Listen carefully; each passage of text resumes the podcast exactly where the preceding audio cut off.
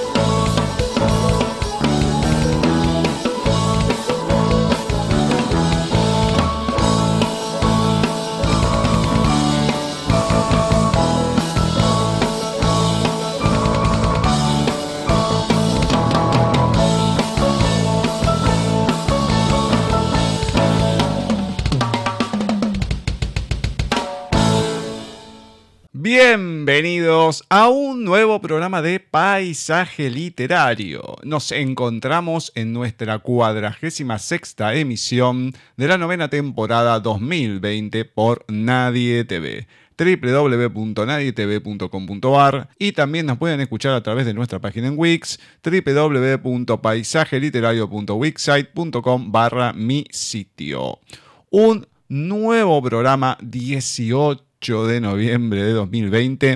En primera instancia, vamos a agradecerle a Ezequiel Alice por un nuevo grandes conciertos que he vivido, que como siempre en estos conciertos, más desde el Colón, aunque fue en el CCK, este tipo de conciertos, grandes obras de la música, es un deleite, pero estupendo que siempre uno puede sentarse y escuchar transportarse hacia otros mundos. Así que muchísimas gracias.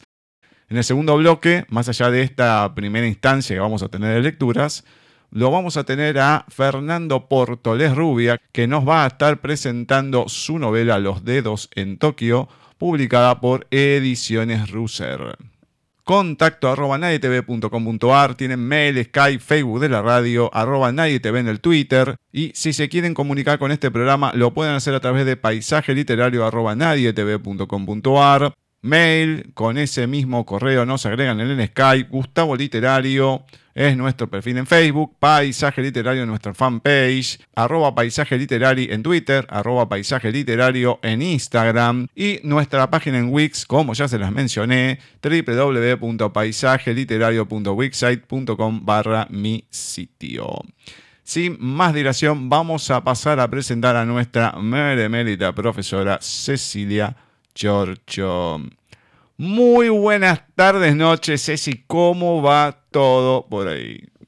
Muy bien, Gus, muy bien. Gracias a Dios, todo tranquilo. Bien, bien. Marchando.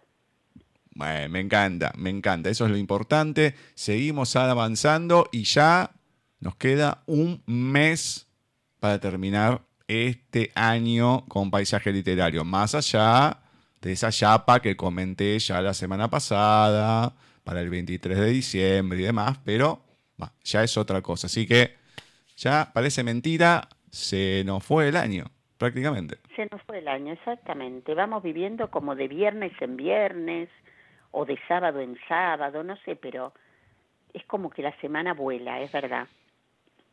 Sí, y esto que uno dice, bueno, se me va a pasar más largo porque la pandemia, qué sé yo, la verdad que... Por lo menos para mí no. No, no, para mí tampoco. Entre una cosa y la otra fue un año bastante ajetreado. Sí, sí, exactamente. muy lindo.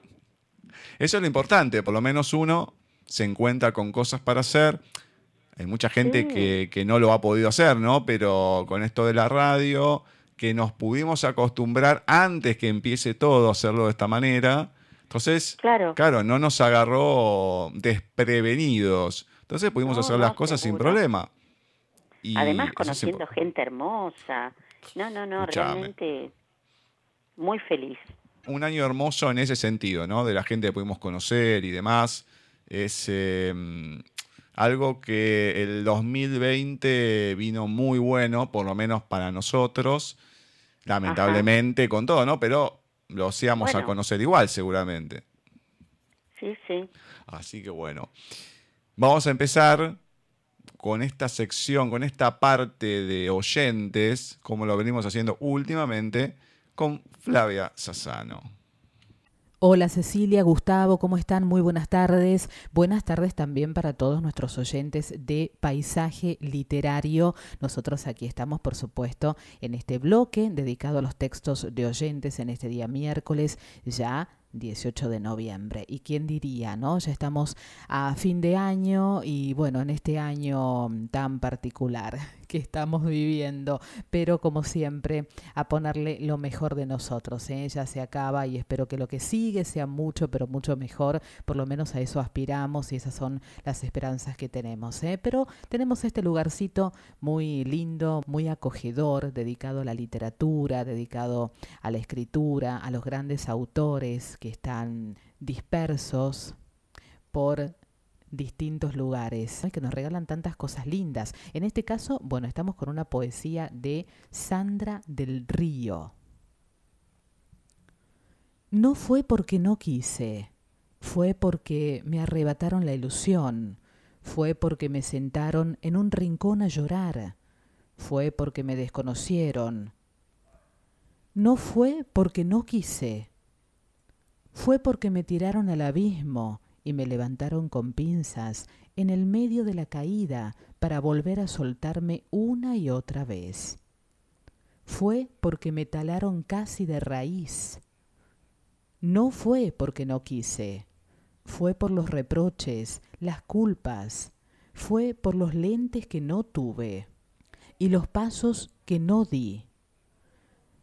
No fue porque no quise, ahora me pregunto por qué fue y me doy cuenta de que solo así no importa más. No fue. Sandra del Río. Terrible, terrible, terrible texto. Primero, muchísimas gracias, Fla. Gracias por el saludo, como siempre, las ganas. Y esta maravillosa lectura que de una, una amiga, digamos, ¿no? La pudimos entrevistar este año. Sí, hermosa. Hermosa persona también poco que veníamos hablando de esto. Y esta cuestión que mm, empezás a ver, uh, esto por qué no, por qué no, y cuando realmente tomás conciencia que ah, no tiene solución en cierta manera, ahí sí, ya está, ya fue, que, no, importa. Eh, pero a mí creo que me ha costado gran parte de mi vida darme cuenta de esto, ¿no? De llegar a un punto de decir, ¿para qué sigo con todo esto si no tiene sentido? Bueno, listo, pasemos la hoja y sigamos con las cosas. Sigamos adelante. Es importante, muy importante darse cuenta de esto. Así que bueno, le agradecemos a Sandra, lógicamente. Y, Sí, un beso enorme claro, para Sandra. Y esperamos sus historias nuevas, porque sabes que iba a No, seguir escribiendo, qué sé yo. Así que bueno, esperemos que continúe todo esto. Y hablando de continuar, ¿con qué seguimos? Bueno, también seguimos con una amiga, Nuria Navarro. Mm, El poema que vamos a compartir hoy se titula Ser hoy. Ser silencio, una brevedad de tiempo eterno en un camino entre piedras y amapolas. Dejar de ser, de pretender, ser amor desde el yo soy, ser luz de la luz de Gaia, ser luz de la fuente que me invade, lejos de ruidos y voceros, más allá de promesas falsas y tiempos perdidos. Sanar de entonces cuando llegué primero, de ahora, de las lluvias ácidas que me vertieron.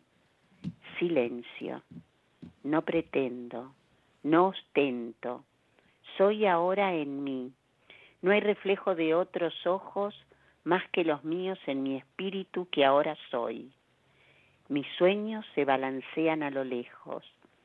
Perdí la pluma en un error del camino y se tergiversaron letras con emociones. Silencio. Desnuda ando de querer que de amor humilde me siento cortejada.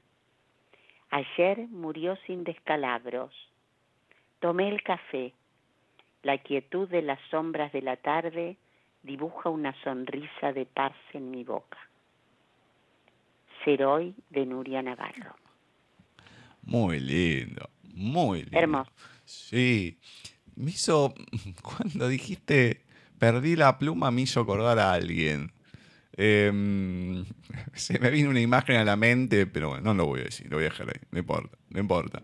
Bueno, Pero me causó gracia eh, esto que digo siempre, o que comentamos, ¿no? De esta memoria emotiva, que uno escucha una palabra, una frase, algo, y ya enseguida, ¡pac! sí, sí, sí. te dispara hacia otro lugar.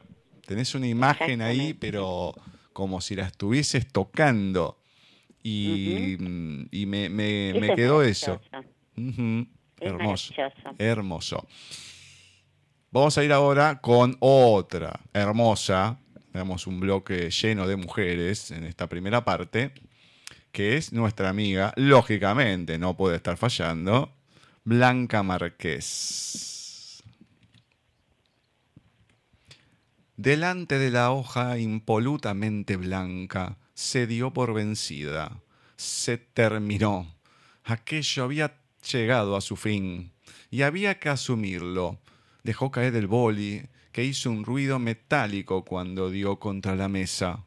Remotó de manera tonta y terminó en el suelo, donde rodó hasta sus pies. Lo recogió con cariño.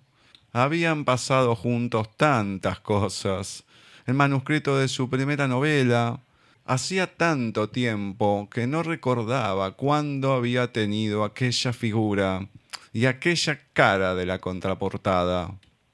Miles de firmas en otras tantas ferias literarias, convenciones más o menos frikis, donde los acérrimos fans hacían cola durante horas para regalarle el oído y llevarse la consabida firma y la sonrisa de turno, la expresión con cariño. Ya no significaba lo mismo para ella desde hacía mucho tiempo. Y ahora sus amigas, sus aliadas, su herramienta de trabajo, las palabras, se negaban a brotar de sus dedos, de la tinta violeta de ese boli que ahora parecía mirarle burlón, como riéndose de ese color tan poco profesional. Su editor se lo había recriminado cientos de veces. Ya nunca más le daría baños de masas, nunca más sería aclamada. No volverían a llamarla para el sesudo programa de la televisión. Sería olvidada. Una gota de sudor frío bajó desde la frente hasta la barbilla, desafiando un sendero de arrugas y patas de gallo. Era vieja, estaba acabada. Se tumbó en la cama, el vaso de licor de hierbas en la mesilla, junto a las pastillas, formaba un bodegón extraordinario. Imaginó la foto en las portadas. Se tragó varias. El licor de hierba bajó quemando la garganta. Solo esperaba un final digno y literario. Pasaría la historia. Se escribiría sobre su persona. Se escribiría. Abrió los ojos y mirando al techo pensó que siempre es mejor escribir en primera persona. Guardó de nuevo la caja de aspirinas en el botiquín y se sirvió otro licor de hierbas. Empezaría por su infancia. Blanca Márquez. Mm, qué duro. Nunca escuché un texto así tan duro de ella. Mm. Eh, creo que puede ser que haya habido alguno. Sí, creo que uno hubo así también medio muy, muy crudo, pero no es de lo más habitual. No, no, no, no, no. Em, debe haber venido esto por el tema de las de las convenciones y el tema de un poco de esa fama efímera que a veces uno consigue. Y No, seguro, claro, seguro, viste que cuando no lo tenés, es como que. Por lo general, el, el que es artista o, o a lo mejor el escritor, con que todos tienen un cierto ego. Entonces, claro, cuando no lo tenés. No, debe como- ser un, un agujero imposible de llenar. Olvídate. Nosotros porque también estamos en un programa, no tenemos ese feedback con la gente en el momento, todo, o sea, es otra cosa, pero cuando vos te, te alimentás, el artista un poco más, el escritor, sí, obviamente con algún éxito, claramente te gusta que la gente te busque y demás, salvo si hace un momento que te satura. Pero cuando vos ves que encima tampoco te sale la, la escritura, lo que es el- la hoja en blanco, que queda ahí No, y terrible. no, no podés. Es terrible. Es una cosa, pero vos fijate cómo. ¿Sabes a quién me hizo acordar esto? A José. Ajá. Porque José, bueno, ha tenido lo suyo. Y no por la hoja en blanco, No, es precisamente. cierto. Pero. mm, voy a dejarlo ahí. Cualquier cosa, si nos cuenta, que lo cuente él. Vamos con alguien que la verdad, sí, vamos de tragedia en tragedia, como no podía ser de otra manera. Bucay. Muy buenas tardes, noches, Molina. ¿Cómo va todo por ahí? Buenas tardes, noches, Gus, oyentes, equipo. Muy bien, ¿y usted? Bien, bien, bien. Todo, todo tranquilo por el momento. Un día hermoso. Ya estamos llegando casi al fin de este mes. Se vienen las fiestas. No sabemos cómo la vamos a pasar. Pero, pero, por lo menos hay una leve ilusión ahí. Bueno, me alegro mucho, porque también sé que está muy ilusionado con la historia de, de Cuenta conmigo, de Uh. Jorge Bucay, que ha disfrutado mucho el capítulo anterior, su Se lo, extensión. se lo pedí a Papá Noel. Se lo pedí al otro gordo para que, para que me lo traiga. Sí, autografiado y todo. No sabe cómo. Papá Noel ha llegado adelantado porque este programa tenemos dos capítulos, dos por uno. ¡No! ¿Cómo dos? ¿Qué me está cargando? O sea, en- en- an- ante la tortura permanente que me da, encima dos. Es así, doble o nada. ¿Qué está en Hay remate? que regalones, prepararnos para la fiesta, como usted dice, con ilusión, así que yo le voy a regalar doble o nada. No, pero que viene la liquidación de Bucay, no lo puedo creer. Increíble. Dios mío. Sí, hoy vamos a liquidar dos capitulones. Va, si no queda otro. Capítulo 39. El último mes en Brasil fue verdaderamente intenso. Me aboqué a concluir mi trabajo allí y a darle forma al proyecto de Argentina. Ahora percibía que había estado sembrando y sabía que alguna vez haría cosecha. Ya no importaba quién, pero alguien saldría beneficiado de lo hecho y por lo menos para algunos pacientes significaría una gran diferencia. El proyecto cada vez me entusiasmaba más, porque no solo era algo totalmente distinto de lo que yo había realizado hasta el momento, sino también porque constituía una innovación. Dediqué casi todo mi tiempo a diagramar la propuesta, a establecer los primeros contactos con colegas y a pensar en el cómo de los primeros tiempos. Necesitaba ayuda para el proyecto, alguien en quien pudiera confiar, alguien que fuera un pedazo de mi riñón, y no había nadie más adecuado que Gerardo. Cuando se lo propuse le encantó y me prometió que se ponía en campaña con esas cosas que yo le pedía. Igual que Jaral, yo había terminado con la época de hablar de las cosas que habían pasado, pero afortunadamente, y a diferencia de él, yo tenía un hermano leal, una ciudad a la que regresar y quizás hasta una historia de amor por realizar. Finalmente, dejé el apartamento. Me despedí de mis colegas del centro médico, de los pacientes que tenía a mi cargo en esos momentos y partí. Me sorprendió la cantidad de cosas que decidí no traer de vuelta. Ropa, bambas, una bolsa llena de recortes de diarios, algunas novelas y lo más llamativo, mi tienda, que montaba cuando bajaba a la playa y quería quedarme durmiendo al lado del mar. Dejé también todo lo que venía con ella, la bolsa de dormir y una pesada mochila que me había traído de Buenos Aires repleta de mis cosas de supervivencia.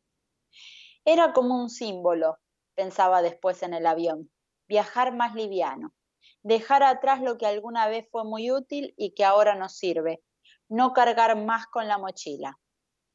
Ningún vacío esta vez. El viaje seguía siendo estar suspendido en el aire y yo seguía sin saber qué podía pasar, pero yo estaba diferente.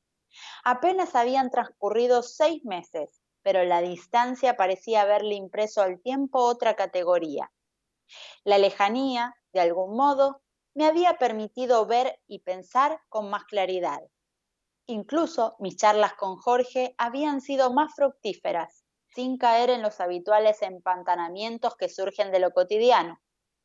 Todo lo sucedido parecía desde el avión una avalancha de hechos desestructurantes. Sin embargo, estaba seguro de que al tocar tierra otra vez me daría cuenta de que no habían pasado cosas tan extraordinarias y que lo movilizador había sido el proceso interior y el cambio en mi relación con los demás, y en especial con mis afectos. Durante el vuelo pude descansar aún con la natural ansiedad del regreso y a pesar las infinitas preguntas que todavía no tenían respuesta, estaba comenzando a aceptar las incertidumbres externas, razonables y lógicas, para los nuevos proyectos. Cierta tranquilidad, que estaba más allá de los hechos, se había apoderado de mí, como si aquel desasosiego que había sentido y que de algún modo había dado origen a toda mi vida reciente comenzara a desvanecerse. Estaba en calma por primera vez en mucho tiempo. Una calma que continuó al ver a Paula, esperándome en Ezeiza, y que se prolongó durante el abrazo que nos dimos. Fue un encuentro mágico, como siempre me había sucedido con Paula. Una energía que nos unía desde afuera hacia adentro y que me permitía mirarla a los ojos y saber lo que decía sentirme bien por el solo hecho de ir de la mano con ella. Fuimos a mi piso y no paramos de hablar durante todo el día ni de hacer el amor durante toda la noche. Tanto era lo que teníamos para decirnos en palabras y sin ellas. Si habitualmente yo había sido una persona práctica y expeditiva, en este regreso a Buenos Aires actuaba con una celeridad y una eficiencia que a mí mismo me asombraba. A la semana siguiente de mi regreso ya había retomado las clases en la universidad, reabierto mi consultorio y conseguido encaminar con impulso el proyecto de la clínica. Conseguí las citas con casi todos los colegas destacados de la especialidad y me reuní con gente del área de salud del gobierno, que aceptó ayudar en lo que pudiera para hacer realidad el proyecto. No me detenía ni un minuto, ni siquiera en mi viaje semanal a Rosario, que seguía haciendo siempre en autocar con el fin de aprovechar cada minuto para pensar en el siguiente paso. Todo parecía encaminarse con buenas expectativas y mucho entusiasmo, al menos en el aspecto laboral, porque en el sentimental, así se lo plantea Jorge, la tercera vez que viajé a su casa de Rosario. No la entiendo, Jorge, no la puedo entender, dije casi gritando mientras tomaba el segundo mate. Tanto escándalo porque se me ocurrió contarle que quería hablar con Gaby. Después de todo, compartí con ella años de mi vida y no pienso quedarme con las cosas sin cerrar con ella. Siento la necesidad de encontrarme con Gaby. No me gustó su último mail, lo sabés. Y le dé la interpretación que le dé, me parece que ella también ha sido una ayuda en esto que me pasa. Me gustaría hablarle, agradecerle, que sepa que he cambiado, no sé. Me gustaría que no se quedara con una imagen fea de mí. No quiero que nuestra historia termine en aquel mensaje telegrama. ¿Y qué pasó? Paula, fiel a su estilo, no me hizo una escena de celos. No gritó, no se puso furiosa ni nada que se le parezca sutil, suavemente, pero con total firmeza, me hizo saber que en ningún caso y de ninguna manera iba a festejar que yo me encontrara a solas con Gaby. Lo suyo no fue un elige ella o yo. Paula tiene demasiada clase para ese planteamiento, sino el hacerme saber que ella iba a sufrir mucho si lo hacía. A mí me molestó, porque sabiendo el lugar que había tenido Gaby en mi vida y lo importante que era para mí no hacer doler a la persona que amo, Paula no me dejaba opción posible. De nada sirvió que le recordara cuán remota era la posibilidad de que Gaby aceptara siquiera hablar conmigo, ni que le asegurara que todo el sentimiento estaba terminado. Pau se quedó en que para ella sería muy doloroso, que comenzaría a pensar que no todo había terminado, que en el fondo la seguía queriendo y que nunca la terminaría de quitar de mi cabeza. ¿Qué le dijiste? No le respondí, porque yo entiendo sus razones, pero sé que sigo necesitando un cierre claro y rotundo con Gaby. Si no lo tengo, entonces sí que será de sí que será posible que no me la quite nunca de la cabeza. Lo peor, le conté al gordo, es que yo sentí que me había amenazado. Sus palabras y más aún su actitud fueron un aviso. Volver a ver a Gaby podía poner en riesgo mi relación con Paula. Esa sí que es una mala noticia, Demián. No por el hecho en sí mismo, que, como tú dices, es casi lógico, sino por esto de sentirte amenazado, chantajeado emocionalmente. Esta es la mala noticia. Las relaciones íntimas se apoyan sobre todo en tres pilares, el del amor, el de la atracción y el de la confianza. Los dos primeros parecen estar cada día más sólidos, pero el tercero está seriamente amenazado, sobre todo si te rindes a sus temores y renuncias como sacrificio. Me niego, qué locura. Con todo el dolor de mi alma, yo no estoy dispuesto a aceptarlo. Comprometerme es una cosa y renunciar a mi percepción de lo que quiero hacer y necesito hacer es otra. Si este es el riesgo, estoy dispuesto a asumirlo y dejar que Pau elija su rumbo. Volví a Buenos Aires mezclado y, sin embargo, con la misma serenidad que descubrí en el viaje de retorno a Argentina. Esa misma noche me tocaba uno de los mayores desafíos desde que estaba en Buenos Aires. Marilí pasaría por casa a tomar un café y conocería a Paula. Cuando Marilí llegó, Pau no había vuelto del trabajo, así que aproveché para contarle mi experiencia en Brasil, mi regreso y, por supuesto, lo que me estaba pasando con Paula. Yo no siento que lo de Paula sea precisamente una amenaza, dijo Marilí. Es un límite. Quizá ni siquiera para ti. Es ponerte en palabras, como puede, hasta dónde piensa que está dispuesta a tolerar. Reconozcámoslo, Demián. Gaby, tú nunca fuisteis simplemente dos ex que acabasteis siendo amigos. Siempre hubo algo más. Un poco antes de irte a Brasil, te pasaste la noche con ella. Pero eso es otra cosa que ya te contaré. Quizás es precisamente por lo de esa noche que necesito volver a ver a Gaby. No lo entiendo muy bien, pero de todas maneras, supongo que tienes que hacer lo que sientas. Lo único que te digo es que si Raúl me planteara que quiere encontrarse a solas con alguna de sus ex, Yo lo mato. Raúl, dije yo. ¿Quién es Raúl? Bueno, no te lo he contado, balbució Marily. Estoy saliendo con un tipo. Salté de mi silla y la levanté en el aire con alegría. María Lidia declamaba su libertad y su independencia, pero últimamente admitía que le gustaría estar con alguien en pareja. ¿Cuánto hace? pregunté. Un poco más de cuatro meses, me dijo. Ya pasamos tu barrera psicológica. Me alegro mucho, mi vida, no sabes cuánto. Me alegro mucho por ti y también lo siento mucho por él. Marilí me dio un pellizco en el brazo y se rió de mi comentario.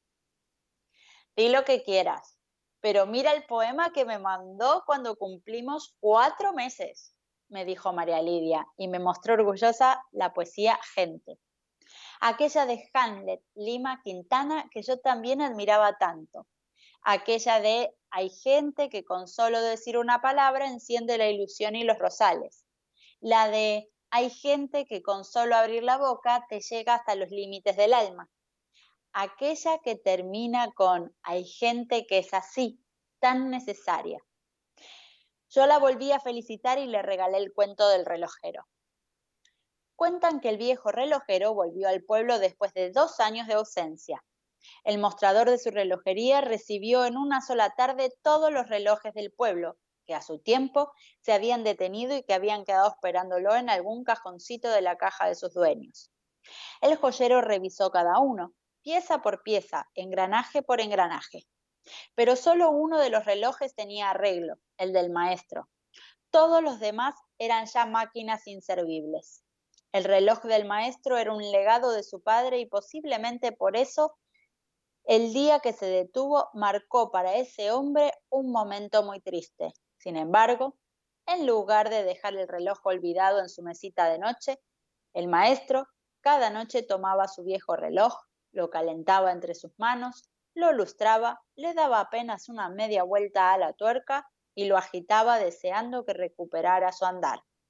El reloj parecía complacer a su dueño, que durante algunos minutos se quedaba escuchando el conocido tic-tac de la máquina, pero enseguida volvía a detenerse, fue este pequeño ritual, este ocuparse del reloj, este cuidado amoroso, lo que evitó que su reloj se trabara para siempre. Fue mantener viva la ilusión lo que salvó a su reloj de morir oxidado. Cuenta conmigo de Jorge Bucay. Capítulo 40. Ese viernes fui a lo del gordo para hablar exclusivamente de Paula aún admitiendo que, como dice Marily, ella pueda tener razón en inquietarse. No me gusta que mi pareja intente decidir por mí esto sí y esto no. Y más que no gustarme, no soporto esa imagen interna que me dice de una maestra repelente que levanta su dedito amenazante y dice, niño Demián, haga lo que le parezca, pero si pone un pie fuera del aula, lo expulso de la escuela. Jorge se sentó enfrente de mí y se mantuvo callado por un rato. Yo esperaba ansioso que me dijera algo, aunque fuera lo contrario de lo que yo pensaba, pero se mantuvo en silencio varios minutos que, como siempre que lo hacía, me parecieron eternos. Después me preguntó, ¿y tú qué piensas de esa maestra de mí? Que es la auténtica imagen de lo insoportable una vieja bruja que cree que sabe siempre lo que es bueno y lo que es malo, lo que se debe hacer y lo que no. ¿Y Paula actúa siempre así? Nunca. Por eso me enojo, porque esta no es su manera de ser, o por lo menos no es la que hasta ahora ha tenido.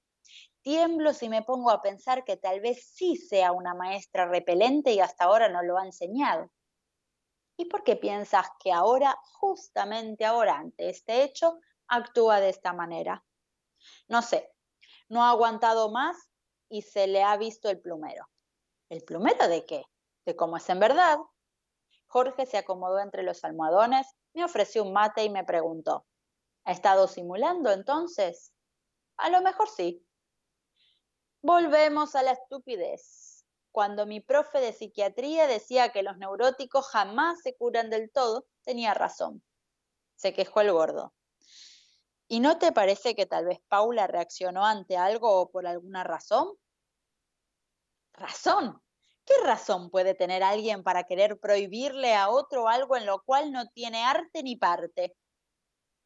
Me parece, Demián, que parte sí que tiene. En todo caso, una parte que dejaría de tener si sus fantasmas, los de ella, se vuelven reales. ¿Tú estás insinuando que, en realidad, Paula tiene miedo de que yo me encuentre con Gaby? Paula, miedo, Paula. Sí, Paula, miedo, sí. ¿Te ocupaste de explicarle a Pau de verdad por qué necesitas ese encuentro? ¿Te ocupaste de asegurarle que tu vínculo con ella no está amenazado por esta charla? No, me pareció que no era necesario. Me pareció que ella es tan segura de sí misma y que me interrumpí. Respiré hondo y seguí. Me parece que tuve miedo de darle demasiada importancia al tema y que ella se enfadara. Escondemos el cuaderno de las notas para que la señorita no vea que se nos hizo un manchón. Puede ser, es verdad. El gordo puso un almohadón frente a mí y señalándolo me dijo, imagínate que aquí, frente a ti, está sentada Paula. Cuéntale por qué necesitas ese encuentro con Gaby. Yo hice silencio y me metí en el trabajo. Cerré los ojos y me la imaginé allí, frente a mí. Estaba más guapa que nunca y me miraba esperando que yo hablara. Pau, amor, empecé diciendo mientras ponía la mano sobre el almohadón como quien toma la mano de su amada. Comprendo lo difícil que es aceptar esta, mi necesidad de encontrarme con Gaby, pero quiero explicártelo. He vivido toda mi vida escapándome de las cosas, abandonándolas detrás y no volviendo nunca en la esperanza de que se desvanecieran. No quiero seguir escapando. Puedo dejar que esos años queden en unas cuantas fotos y algunos recuerdos distorsionados. No puedo dejar que esos años queden en unas cuantas fotos y algunos recuerdos distorsionados. Tengo algunas razones que ya te contaré para pensar que ella ya se despidió de mí para siempre, pero yo no lo hice y sé que lo tengo que hacer. Acaricié la tela del cojín con suavidad y todavía dije, Confía en mí, amor. Soy yo, Demián. Soy el que una vez definiste como el amor de tu vida. Quiero pasar el resto de mi vida contigo y para eso hay una cosa más que debo dejar cerrada. Por favor, confía en mí. Cuando terminé de hablar, dos lágrimas me caían por las mejillas. Abrí los ojos para coger un pañuelo de papel de la mesita, pero los pañuelos no estaban ahí. Los tenía el gordo en su regazo, porque él también estaba llorando. Cuenta conmigo de Jorge Bucay. Ay, Dios mío, qué dolor que me produjo esto. Tengo un dolor de, vesícula. Me imagino. Ay, tengo la bilis que no te imaginas. Em, yo no lo puedo creer. Dos. A falta de uno, dos. bueno, eh, pero uno siempre uno se enlaza con el otro de modo que fuimos viendo un final mejor que si hubiera sido uno solo, creo. Me parece. Em, esto me parece conocido, ¿no? Porque sigue re lindo, que todo hermoso, que la vuelta, que de acá, que de allá, pero sigue rompiendo los pies. Yo lo diría de otra manera, ¿no? Pero para no ser tan de confusión de miércoles. Está rompiendo los pies con la ex. Dale, flaco. El, cuento del relojero es muy pavo, ¿no? Aunque.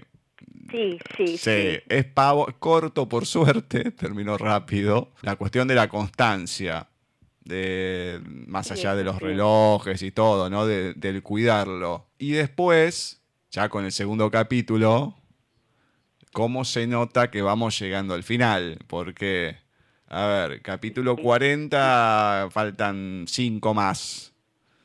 Y claro, ya le tiene que dar un cierre. Y ahora, ¿cómo diría um, Marshall? De um, redepente, ahí está, de repente, de repente, entiende que no sirve escaparse a los problemas. No, seguro, seguro. La verdad que qué fácil se solucionan las cosas en la literatura. En la literatura, obviamente, sí, sí, sí.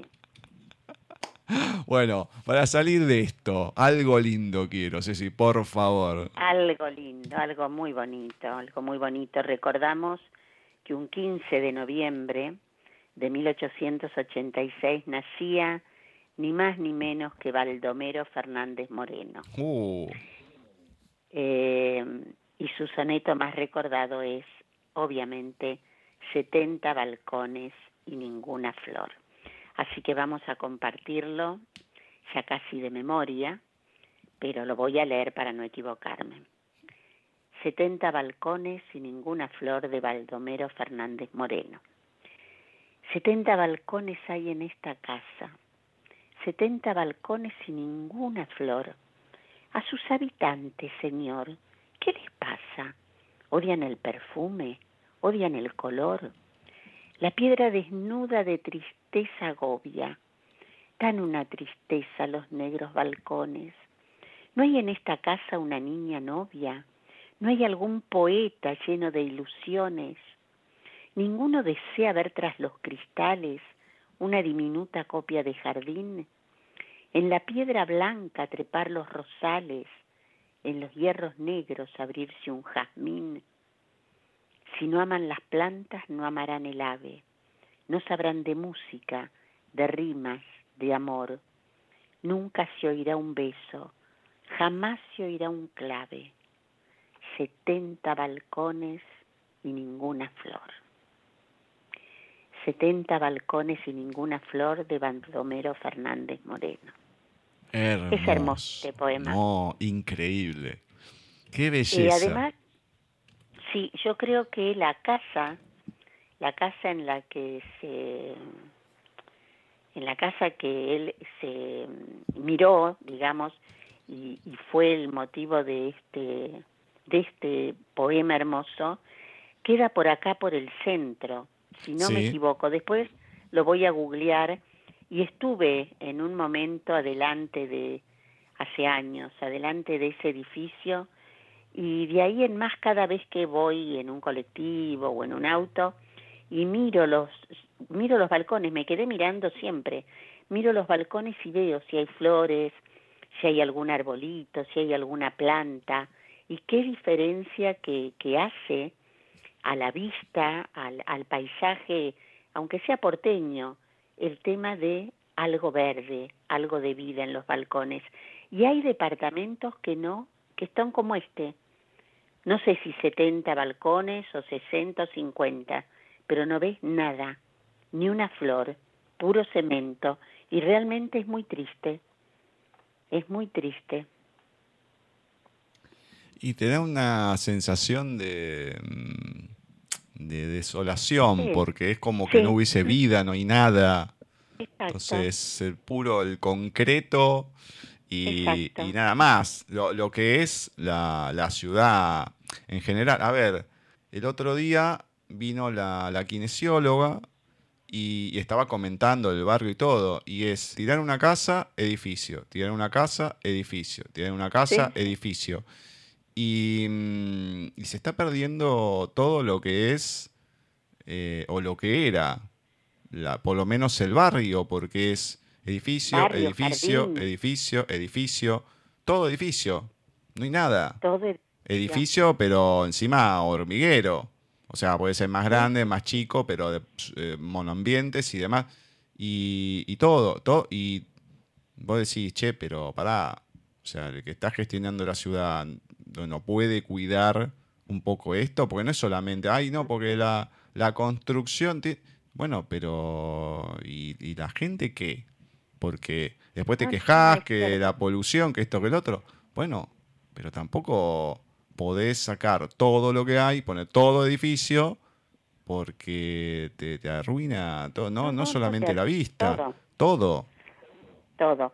Mira, yo el otro día eh, iba caminando por la calle Soler, tenía que ir a cierto lugar y fui caminando eh, y paso, paso siempre por la que fue mi casa cuando nací, hasta los 14 años.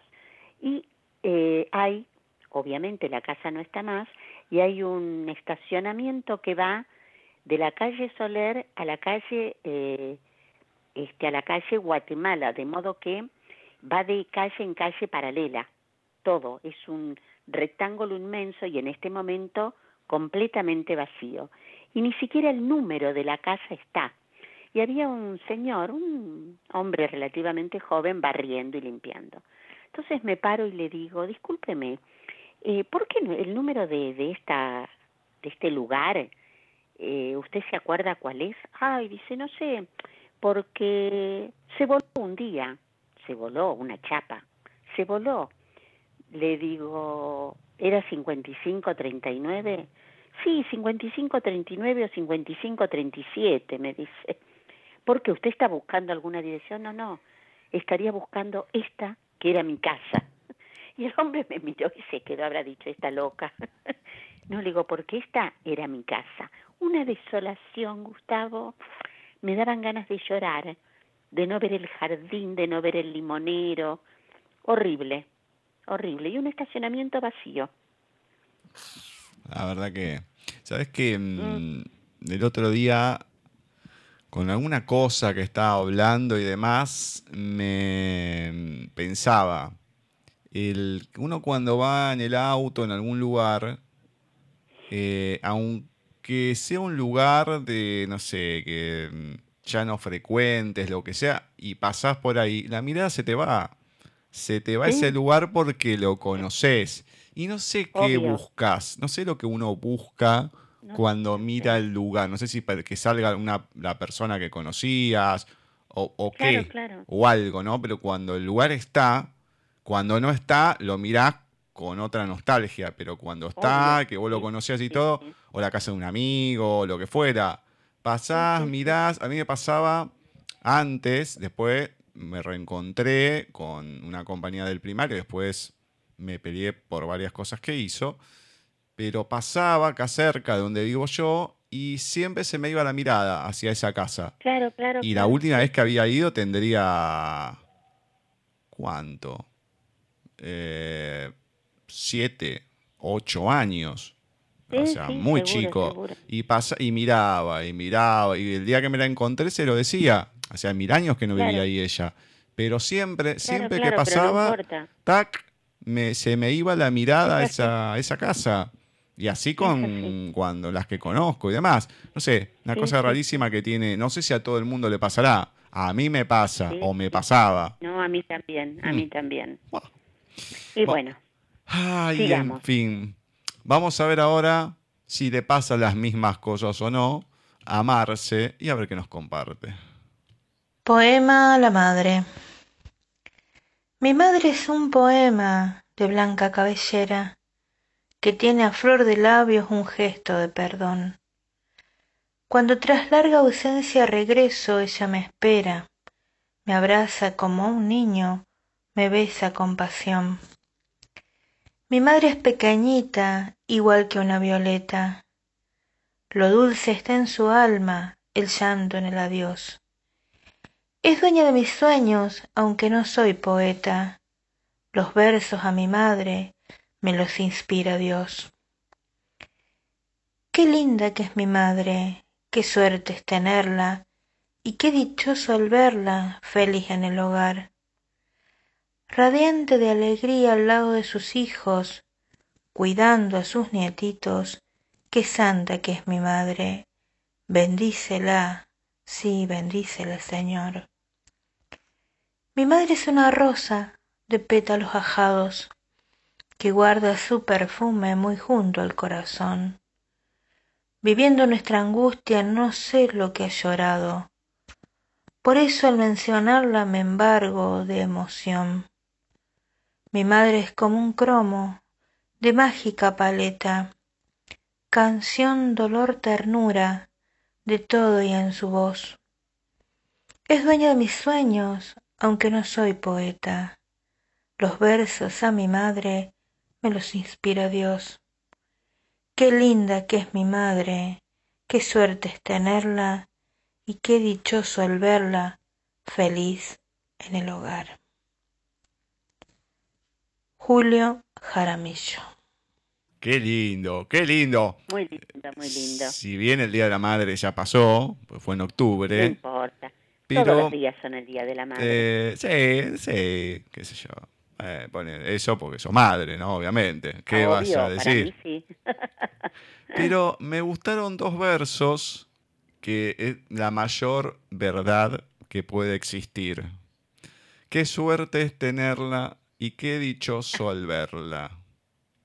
Feliz Creo que es la, la mayor realidad que hay en la, en la poesía porque es, eh, es así, porque cuando uno no la tiene, cuando uno nunca la tuvo, no la conoció, eh, hay momentos que vos decís, y, viste, te puede agarrar algo como diciendo, y si lo hubiese tenido, que yo, cuando la tuviste y se te va, No, claro, te queda eso de, no sé, pavadas a mí, por ejemplo. Hoy en día no tanto, pero en esos primeros momentos y durante años, al acordarme que capaz que estaba acostado, ya bastante grande, venía, yo estaba despierto, pero me hacía el dormido. Y venía, agarraba, me, me tapaba un poco mejor y se iba. Como que me veía un poco destapado Ve- veía a ver si estaba todo bien. Antes de irse a acostar, me tapaba eh, bien y acomodaba la sábana, qué sé yo, y se iba. Entonces, esa cosa, y cuando se iba me, me- me sonreía porque me daba ternura. Y mm, esas cositas chiquitas que es imposible no extrañarlas. Imposible. No, seguro, seguro. Bueno, Ay, nos estamos poniendo melancólicos. Menos mal que no. Sí, es un programa que viene medio melancólico. Menos mal que no tengo que leer ahora, así que todo tuyo. Bueno. Bueno, vamos a las frases del día de hoy. Un 21 de noviembre de 1900... De, perdón, no, para, empiezo. El 21 de noviembre, o un 21 de noviembre de 1694, nacía el filósofo y escritor francés François Arouet, más conocido como Voltaire, uno de los principales representantes de la Ilustración y miembro de la Academia Francesa. Vamos a leer algunas de sus frases más emblemáticas. La idiotez es una enfermedad extraordinaria. No es el enfermo el que sufre por ella, sino los demás.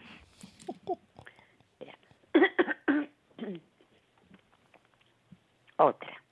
Buscamos la felicidad, pero sin saber dónde, como los borrachos buscan su casa sabiendo que tienen una. El que revela el secreto de otros pasa por traidor. El que revela el propio secreto pasa por imbécil. Pensé que ibas a decir otra cosa. No, no, no, no, no, no me lo permitiría. El amor propio, al igual que el mecanismo de reproducción del género humano, es necesario. Nos causa placer y debemos ocultarlo. Dios mío, líbrame de mis amigos, de los enemigos ya me encargo yo.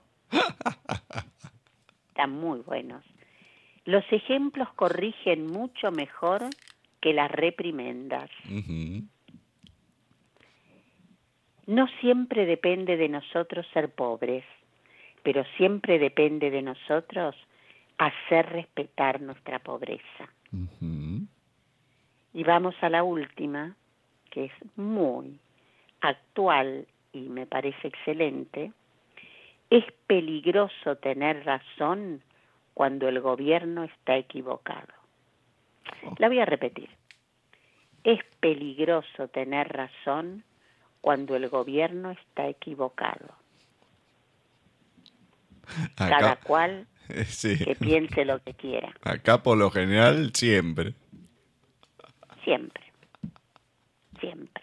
Qué. Me encantaron, realmente. La primera muy me fascinó. Me fascinó la primera. Sí, sí, sí, sí, sí. Me encantó. Muy bien, muy bien. Bueno.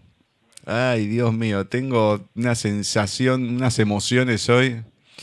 Ay, bueno. Nos vamos ahora al 18 de noviembre de 1940. En este día, mes y año, nacía la prolífica poetisa, novelística, crítica literaria y activista política canadiense Margaret Atwood, Premio Príncipe de Asturias de las Letras 2008. Una poesía de Margaret Atwood. La canción de la sirena. Esta es la canción que todos quieren aprender. La canción irresistible. La canción que obliga a los hombres a saltar en escuadrones por la borda. Aunque puedan ver las calaveras en la playa, la canción que nadie conoce. Porque todo el que la ha escuchado está muerto y los demás no la recuerdan. Te contaré el secreto y si lo hago, ¿me dejarás salir? De este disfraz de pájaro. No me gusta estar aquí, ocupando esta isla, luciendo pintoresca y mítica, junto con esos otros pájaros maniáticos. No me gusta cantar en este trío mortal y carísimo. Te voy a contar el secreto, a ti, solo a ti. Acércate, esta canción es un grito para pedir ayuda. Ayúdame. Solo tú, solo tú puedes, porque eres único y porque al fin de cuentas es una canción muy aburrida, pero funciona siempre. La canción de la sirena, Margaret Atwood. Hermosa. La canción de la sirena, qué linda, qué linda. Es, eh, tiene versos, algunos versos medios raros, como están armados y cortados también. Em, sí, pero... No sé, hay veces que yo lo trato de hacer tipo... hace, mucho encabalgamiento. Exactamente, eso es lo que iba a decir. Cuando se hace encabalgamiento hay que... Se lee y al final quedan dos versos juntos prácticamente. Claro. Acá hay mucho encabalgamiento. Hay, mm, yo hay veces que lo, lo, hago así y bueno, me han comentado que, bueno, que era de otra manera y demás. Entonces, bueno, trato de separarlo y no ir con el encabalgamiento a veces, pero qué sé yo. No, no, pero hay que hacerlo, ¿eh? Hay que hacerlo el encabalgamiento, porque el que lo escribe lo hace para que justamente sea un encabalgamiento. Si no, lo pondría, pondría una coma, pondría algo y, y sería un verso común. Yo no estoy de acuerdo en que hay que pararlo, para nada, pero bueno, cada uno. No le pego a una, ¿eh? cuando lo hago porque lo hago, cuando lo hago, no lo hago porque no lo hago, pero la... no, hay que hacerlo, hay que hacerlo, Gus. Menos mal que termina el año. Por eso es una figura retórica. Vamos a ir ahora con nuestra amiga Flavia Sassano, que en esta oportunidad nos va a traer, ya que el mes pasado no se pudo, la reseña de nuestros amigos de Bookaholic luminosos, opacos, con brillo efímero, tragados por la oscuridad. Así define el autor Jorge Veneciano a cada uno de los universos que abre con su prosa. 27 relatos que en ocasiones nos dan una cachetada y en otras una suave caricia, empapados de realismo, y también de fantasía, dejando al descubierto las miserias y bondades del ser humano, la belleza y la crudeza de un mundo en donde la dualidad está presente en cada paso. El autor, oriundo de Villa Mercedes, San Luis, nos lleva del éxtasis a la agonía, haciéndonos replantear en cada página qué es ser humano y por qué la naturaleza del hombre se puede polarizar tanto entre la bondad y la maldad, la solidaridad y la desidia, a pesar de que todos, finalmente, tendremos el mismo destino. Pequeños Universos fue editado por Bookaholic Ediciones en el año 2019 y se puede adquirir a través de su eShop de Mercado Libre, bucaholicediciones.mercadoshops.com.ar con envío gratis a todo el país. Bien, chicos, Gustavo Cecilia, ahí está entonces la reseña correspondiente este mes eh, de Bocaholic Ediciones, por supuesto con pequeños universos. Y vaya qué título, ¿eh? recomendado entonces para que nuestros oyentes puedan hacer su pedido de este autor sanluisino, el Jorge veneciano, ¿sí? Bien, nosotros hasta aquí llegamos en nuestra participación en el programa en el día de hoy. Espero que haya sido de su agrado esta, esta reseña y que les resulte más que atractiva para poder adquirir este libro, por supuesto, y para enterarnos un poquito más de qué se trata. Muchísimas gracias a ustedes, a nuestros oyentes también y que tengan un excelente fin de semana. ¿eh? Un abrazo para todos y también una buena finalización de esta semana. Cuídense mucho y hasta nuestro próximo encuentro. Gracias. Muchas gracias, Fla. Muchísimas gracias por una nueva reseña ahí que nos compartís de los amigos de Bucaholic. En este caso, de Jorge Veneciano, que hace algunos meses estuve leyendo algo de él, un texto durísimo, durísimo, de estos pequeños universos y de estos 27 relatos que, bueno, Hmm. son una realidad cruda por lo general. Así que ya saben, ahí lo pueden encontrar en Bucaholic. Y ahora entramos en lo que es la recta final del programa con las últimas tres lecturas y con quién comenzamos. Como siempre, nuestro querido Wimpy. Hoy vamos a leer El Saludador Isolino Proserpio era el séptimo hijo varón seguido, sin hembras entre medio, de Enalmar, Proserpio y Posidonia Riopedre.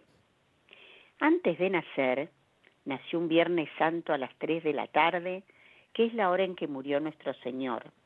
Había llorado tres veces, que la madre oyó y no dijo nada, porque sabía que si decía, el hijo perdía la gracia de Dios. El séptimo hijo varón, seguido de una pareja, puede ser lobizón. Pero si llora tres veces antes de nacer y nace en Viernes Santo y trae una cruz marcada en el paladar, entonces es saludador y desvía el rayo, hace abrir la tormenta, cura la rabia con secretos, sabiendo antes de que lo vayan a buscar quién es el rabioso que lo está precisando. Un día llegó a las casas de Isolino Proserpio, Macedonio Argüello, casado con Estanislada Ulloa, que se decía en el pago que andaba medio entreverada con Palmiro Godoy. Antes de que Macedonio abriera la boca, Isolino lo miró y le dijo, Usted viene por la cuestión de su mujer, la Estanislada, con Palmiro Godoy. Lo dejó frío al otro. Vengo, fue lo único que atinó a decir, y siguió el saludador. ¿Usted querría saber, anda, ella Aura? ¿Dónde está? No es tan sí, ese. Bueno, bueno. Ella Aura está con Palmiro. Ande. De acá son diez leguas, en Cerro Chato. A ver, pérese. Se puso una mano de canto en la frente y Solino, como si se atajara el sol, y miró en dirección a Cerro Chato, que quedaba diez leguas de ahí. En este momento, ella le está ofertando un mate a Palmiro. ¿Cómo? ¿Usted ve desde acá? Clarito. Y hasta el mate ve a diez leguas. ¿Cómo no? A ver, espérese, él lo está tomando, Aura. Está frío y lavado ese mate. El saludador de Wimpy. Dios mío. ¿Cómo se le ocurren estas cosas o se le ocurrían? No sé, no sé, es maravilloso. No eh. deja de sorprenderme con cada relato.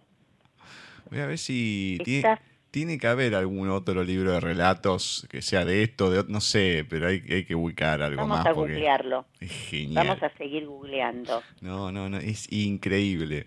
Y Es- no podemos una perdernos de esto porque es, es una no, no, delicia. La verdad que escucharlo es. No, no, a mí me encanta. Me, me da tanta felicidad Es porque divino. Es divino. es hermoso. Bueno, vamos con el último audio, como siempre, la voz de Bani y sin Lolo.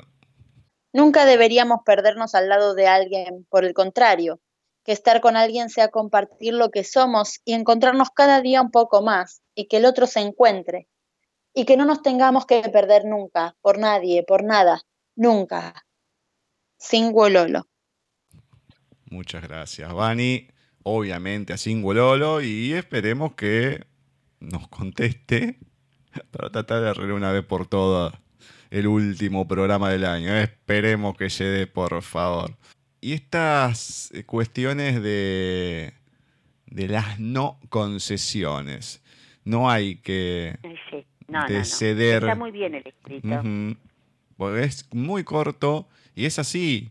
No hay Pero que ceder a lo que es uno. Claro, o sea, uno, uno tiene una esencia que, a ver, si hay cosas que uno se equivoca y demás, está bien que uno las pueda ir cambiando y mejorando. Pero la esencia de lo que es uno no la puede cambiar, porque si no, es como que terminás perdiendo el alma. Obvio. Ya no sos vos. Exacto, ya sos otra persona. O una sombra de la persona que eras, una cosa así. Hmm. Sí, Bueno, hablando de, de personas lindas y demás que sí, dentro de muy, muy, muy, muy poquito lo vamos a tener. Sí, ¿Y sí. quién? ¿A quién vamos a tener? Al querido Adolfo Barrera de Altagracia. Qué hermosa persona. Bueno, vamos a leer un texto de él, de su libro El mundo a la vuelta de la esquina. María tenía apoyadas las manos sobre su vientre. En la ruta hacía calor, pero ella alcanzó a encontrar una sombra. Había pasado un camión, justo cuando casi llegaba al asfalto, pero ya no tenía fuerzas para hacerle señas. El niño vendría. Sentía la energía que se acumulaba, las vibraciones que anteceden al estallido. María miraba al cielo. El dolor la tiró al suelo. Se dobló. Estuvo en posición fetal aguantando el sufrimiento. El polvo pegado al sudor frío de la frente. Sus gritos en la inmensidad del campo solitario. La vida tragándose a la vida. María no pudo ver cómo pasaba otro auto. Si era una niña tendría sus cabellos. Si era un varón le gustaría que tuviera sus pecas. Pero ahora era un dolor, un misterio, una desesperación sin ayuda ni contemplaciones, una soledad de campo. Las contracciones se encadenaban incesantes. Miraba el piso desde cerca. Una hormiguita pasaba delante de su nariz.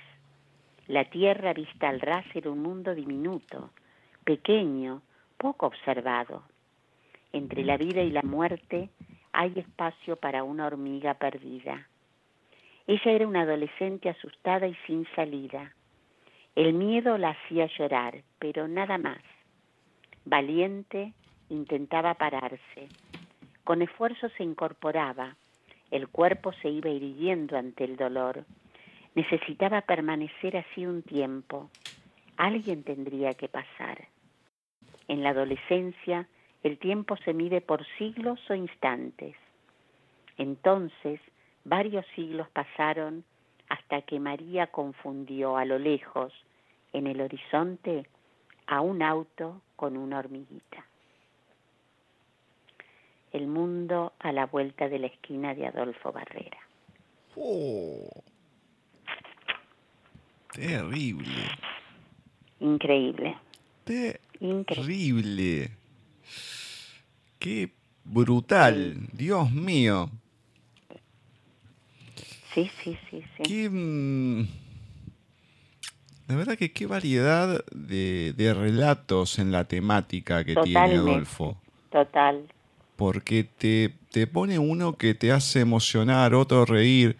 Te pone una cosa así que te estruja todo Eh, ¿qué, ¿Qué pasará en esos momentos por, por la cabeza para, para escribir estas historias? Es terrible. terrible. Y además en la hoja, esto, perdón, esto está en, en la hoja izquierda del libro. En la derecha está el dibujo, el dibujo que hace Keshi, que es una chica, está toda de rojo, el pelo rojo, eh, el vestido rojo, agarrándose una panza inmensa roja, como que una chiquitita sale de ahí, de esa panza o de ese pelo, y hay una hormiguita que va por ahí, eh, una, un sol, un trébol, a lo lejos se ve una hormiguita que puede ser, como dice acá, una hormiguita o un auto. Está, eh, son muy raros los dibujos también, ¿eh? Muy, muy extraños, a mi criterio. Eh, el ojo es una hormiguita. No, no, no, es ya cuando, cuando este, esté con nosotros, Adolfo le vamos a preguntar sobre Keshi también, que es la, eh, la que hace los dibujos, ¿no? Eh, Que nos cuente un poquito de ella. Yo digo de ella, Keshi creo que es ella, Y No sé. puedes, a lo mejor, ¿no? puede ser él. Claro. Mm. Claro, Keshi. No sé por qué yo siempre la tuve como eh, una mujer, pero no, en ningún lugar dice, a ver si en... No, ya me voy, ya voy a ver quién es Keshi. Bueno, muy bien. Ya Sí, falta poco. Falta poco. Puedo. La semana que viene Falta viene una, una amiga muy, muy querida, hace mucho que no la tenemos, Doris Guevara de Prendel, que, que era en su momento, sigue con eso, ¿no? Pero la habíamos entrevistado por los cuentos de Amadeo, de Chico Down, sí. que va teniendo sus historias con los amigos y Todas demás. las historias, hermoso, Mm. hermoso fue. Ahora viene con algo diferente y vamos a ver después de ella, el miércoles siguiente, el primer miércoles de diciembre, inauguramos el mes con Adolfo, así que mm, ahí vamos a, Falta poquito, falta mm, poquito. a desandar tantos caminos, tanta, tanto hilo en el carretel hay ahí de todo el año, así que mm, vamos a ver cómo sale eso. En el bloque siguiente vamos a tener una entrevista de un autor de Ediciones Russer, Fernando Portolés, que nos va a estar presentando su libro Los dedos en Tokio. Y antes vamos a presentar un tema de estas obras fundamentales de la música que vienen en- de una elección de un amigo, de José Ángel Abad. Semana pasada tuvimos con lectura, hoy con una canción. Y en esta oportunidad vamos a escuchar un ramito de violetas interpretado por la cantautora española Cecilia. Evangelina Sobredo Galanes, más conocida por su nombre artístico Cecilia, la cual tuvo una carrera artística corta, pero consiguió gran popularidad con canciones como Un ramito de violetas, Mi querida España, Dama, Dama o Amor de Medianoche, que lograron ser un éxito en España en la década de los 70. Falleció en un accidente automovilístico a los 27 años, cuando estaba en la cima de su éxito. La canción, Un ramito de violetas, pertenece al álbum homónimo del año 1974. Basado en un cuento de la propia autora, comenzó a escribir siendo adolescente, es una canción profundamente nostálgica que canta la preservación del amor, incluso después de muchos años de convivencia en pareja.